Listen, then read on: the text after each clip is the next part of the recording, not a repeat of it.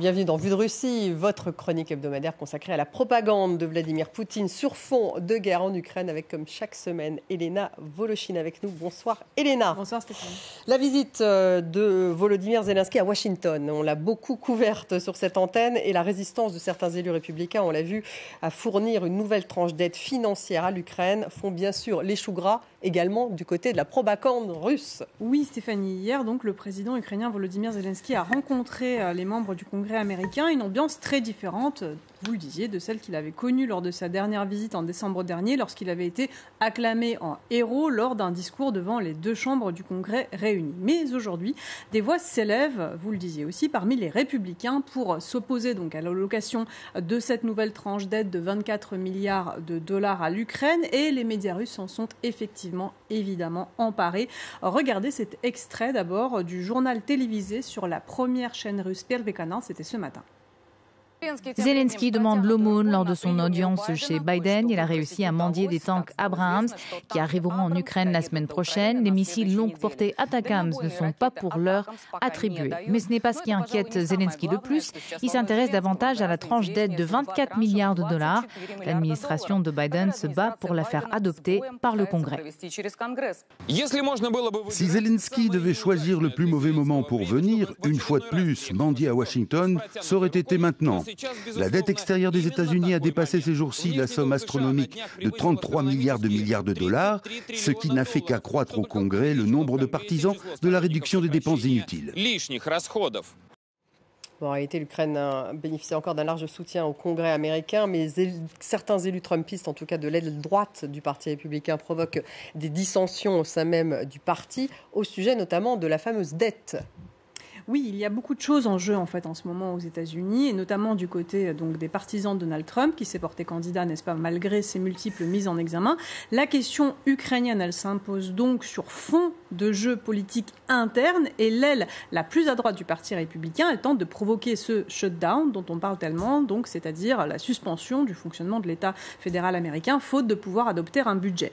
Le chef de la Chambre des représentants, Kevin McCarthy, il a eu du coup des mots assez durs envers Volodymyr Zelensky, disant qu'il allait lui demander des comptes euh, sur le financement et un plan pour la victoire. Mais les médias russes, ils n'ont pas rendu compte de ce contexte un peu complexe. Ils ont simplement opéré un effet de loupe, n'est-ce pas, sur les voix défavorables parmi les républicains à cette nouvelle tranche d'aide à l'Ukraine, donnant l'impression que Volodymyr Zelensky était en fait lâché de toutes parts. Regardez euh, cet extrait de l'émission phare d'actualité 60 minutes. C'était hier sur la chaîne étatique russe Rossiya 1.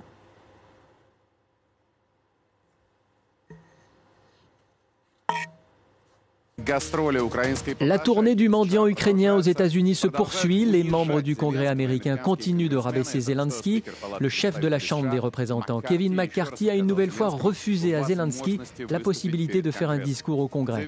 Il a dit que tout le monde était très occupé et que les membres du Congrès n'avaient pas le temps d'écouter ses balivernes sur ses succès au front et le méchant Poutine. Aujourd'hui, à Washington, Zelensky sera aussi reçu par Biden. La Maison-Blanche a déclaré que la première chose que Joe demandera à Zelensky, c'est comment vont les choses au front Comment va la contre-attaque En réponse, Zé de Savoir-Oak racontera sans doute quelque chose sur Robotino, où il a déjà envoyé au casse-pipe plusieurs dizaines de milliers d'Ukrainiens. Alors dans cet extrait, on peut relever plusieurs choses. D'abord, le présentateur de l'émission, Yevgeny Popov, il accuse Zelensky d'être coupable de la mort au front de dizaines de milliers euh, de soldats ukrainiens. C'est un contresens qui va dans le sens du propos russe qui affirme que s'il y a la guerre en Ukraine, euh, c'est de la faute de l'État ukrainien et non pas celle de la Russie. Et puis aussi et surtout, on note, on le style du langage extrêmement familier et dégradant pour le président Volodymyr Zelensky. Il est traité de mendiant, il est accusé de proférer des balivernes. Euh, c'est là un style tout à fait caractéristique, n'est-ce pas, de la propagande russe. Elle vise à ridiculiser l'ennemi. Autre motif pour ces diatribes, le passage de Volodymyr Zelensky à l'ONU, à New York, c'était avant-hier cette fois, à l'occasion de la 70e, de la 78e, pardon, Assemblée générale des Nations Unies.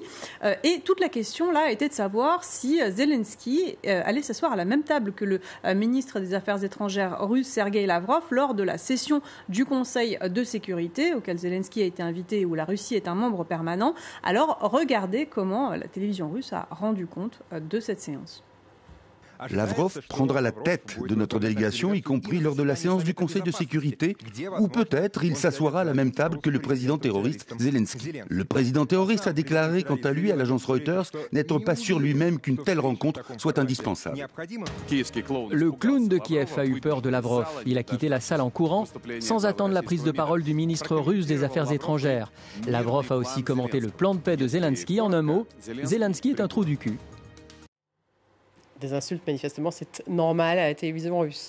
Oui, comme on le disait, c'est un langage injurieux et dégradant. Vous l'avez entendu, euh, terroriste, clown, trou du cul sont les termes qui désignent Volodymyr Zelensky. Dans le même temps, la propagande russe, elle insiste aussi sur le fait que la Russie, elle, ne serait pas du tout isolée sur la scène internationale et qu'elle peut compter sur ses alliés. Regardez un extrait du journal télévisé, euh, encore une fois, de la chaîne russe Первый Canal.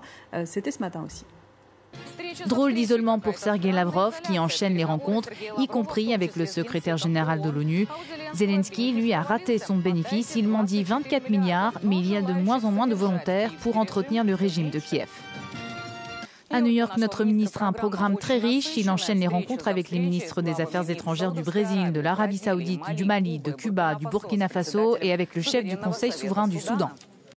On sent bien, bien sûr le contraste entre l'image de la Russie qui fait bloc avec ses alliés et celle de Zelensky qui serait lâché par les siens. Oui, c'est une image binaire que projette donc la propagande russe. Autre motif qui a nourri ces discours, la discorde croissante de l'Ukraine avec son voisin et allié polonais. En pleine période électorale, le gouvernement polonais a prolongé l'embargo sur les céréales ukrainiennes pour favoriser ses propres agriculteurs. Et à l'ONU, le Premier ministre polonais a aussi surpris tout le monde en déclarant que la Pologne allait cesser ses livraisons d'armes à l'Ukraine, d'armes nouvelles en tout cas. De quoi réjouir la propagande russe qui a joué en boucle la déclaration du président polonais Andrzej Duda comparant l'Ukraine à une personne en train de se noyer. Regardez. Nous avons affaire à quelqu'un qui se noie. N'importe qui qui a déjà eu affaire à quelqu'un qui se noie sait qu'il est extrêmement dangereux, qu'il peut vous entraîner dans les profondeurs. Sa force est inouïe à cause de sa peur, et il fera couler le sauveteur. Cela rappelle la situation entre la Pologne et l'Ukraine. L'Ukraine est dans une situation très difficile, elle s'accroche à tout ce qu'elle peut. Le clown en a eu pour son compte, bien qu'en Pologne on ne le traite pas de clown, mais juste de noyer.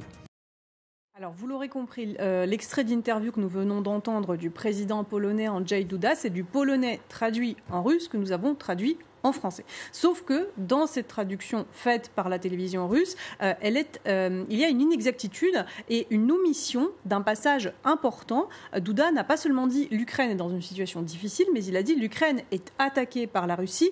Elle est donc dans une situation extrêmement difficile. Et là, la propagande russe, elle omet, comme souvent, presque toujours, tout propos qui mentionne le fait que la Russie est l'agresseur dans cette guerre. Donc nous avons ces discours injurieux et ce tableau biaisé finalement par omission. C'est aussi comme cela euh, que la Russie construit aux yeux de son opinion publique l'image de l'ennemi.